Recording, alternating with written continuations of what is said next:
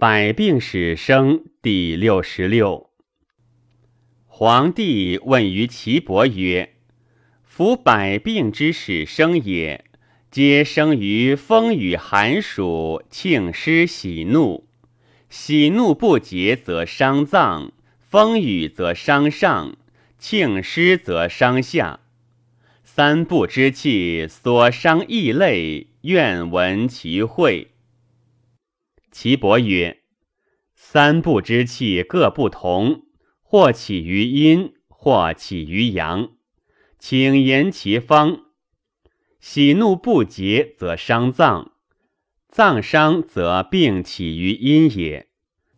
庆师袭虚，则病起于下；风雨袭虚，则病起于上。是谓三部。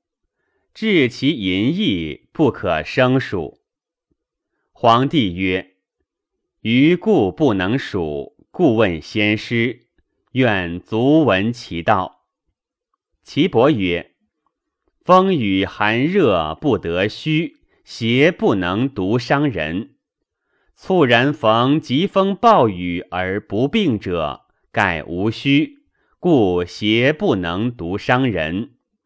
此必因虚邪之风与其身形。”两虚相得，乃克其形；两实相逢，众人肉坚。其重于虚邪也，因于天时，与其身形。参以虚实，大病乃成。气有定摄，因处为名。上下中外分为三元。是故虚邪之众人也。始于皮肤，皮肤缓则腠理开，开则邪从毛发入，入则底深，深则毛发立，毛发立则息然，故皮肤痛。流而不去，则传射于络脉，在络之时痛于肌肉，其痛之时息，大经乃带。流而不去，传射于经；在经之时，显息喜经；流而不去，传射于书；在书之时，六经不通。四肢则肢节痛，腰脊乃降；流而不去，传射于浮冲之脉；在浮冲之时，体重身痛；流而不去。传射于肠胃，在肠胃之时，奔响腹胀，多寒则肠鸣孙泄，食不化；多热则糖出糜，流而不去，传射于肠胃之外，目缘之间，流浊于脉，积流而不去，息而成积，或浊孙脉，或浊络脉。或着经脉，或着输脉，或着于浮冲之脉，或着于履筋，或着于肠胃之木源，上连于缓筋，邪气淫逸，不可生论。皇帝曰：“愿尽闻其所由然。”岐伯曰：“其着孙络之脉而成积者。”其往来上下，必守孙络之居也。浮而缓，不能钩击而止之，故往来移行肠胃之间。水凑肾注灌，灼灼有因。有寒则腹嗔满雷饮，故食切痛。其着于阳明之经，则挟其而居。饱食则益大，饥则益小。其着于缓筋也，似阳明之积。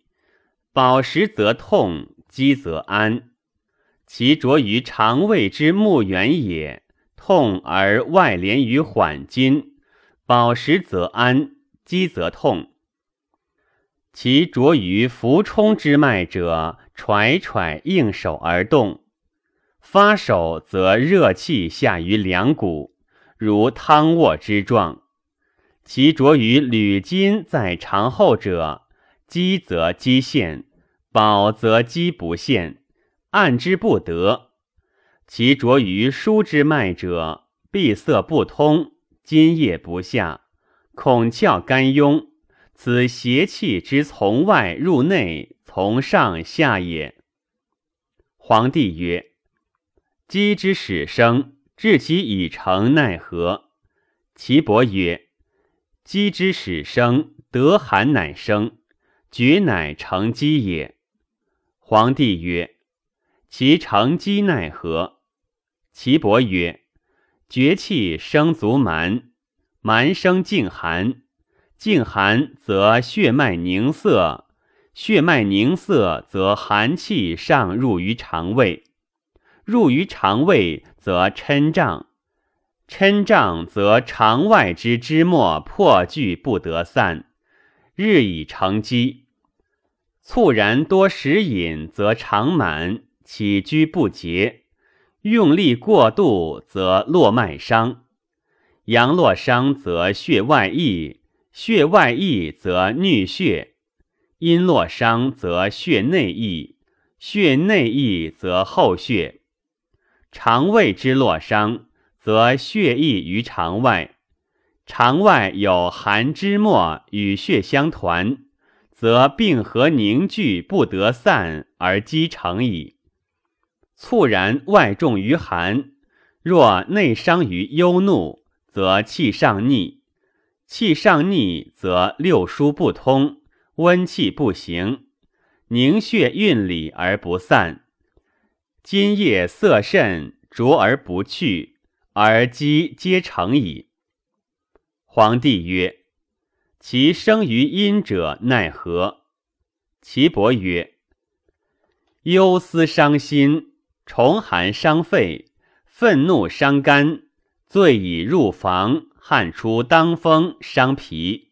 用力过度，若入房汗出浴，则伤肾。”此内外三部之所生病者也。皇帝曰：“善，治之奈何？”岐伯答曰：“察其所痛，以知其应。有余不足，当补则补，当泻则泻，无逆天时，是谓治治。”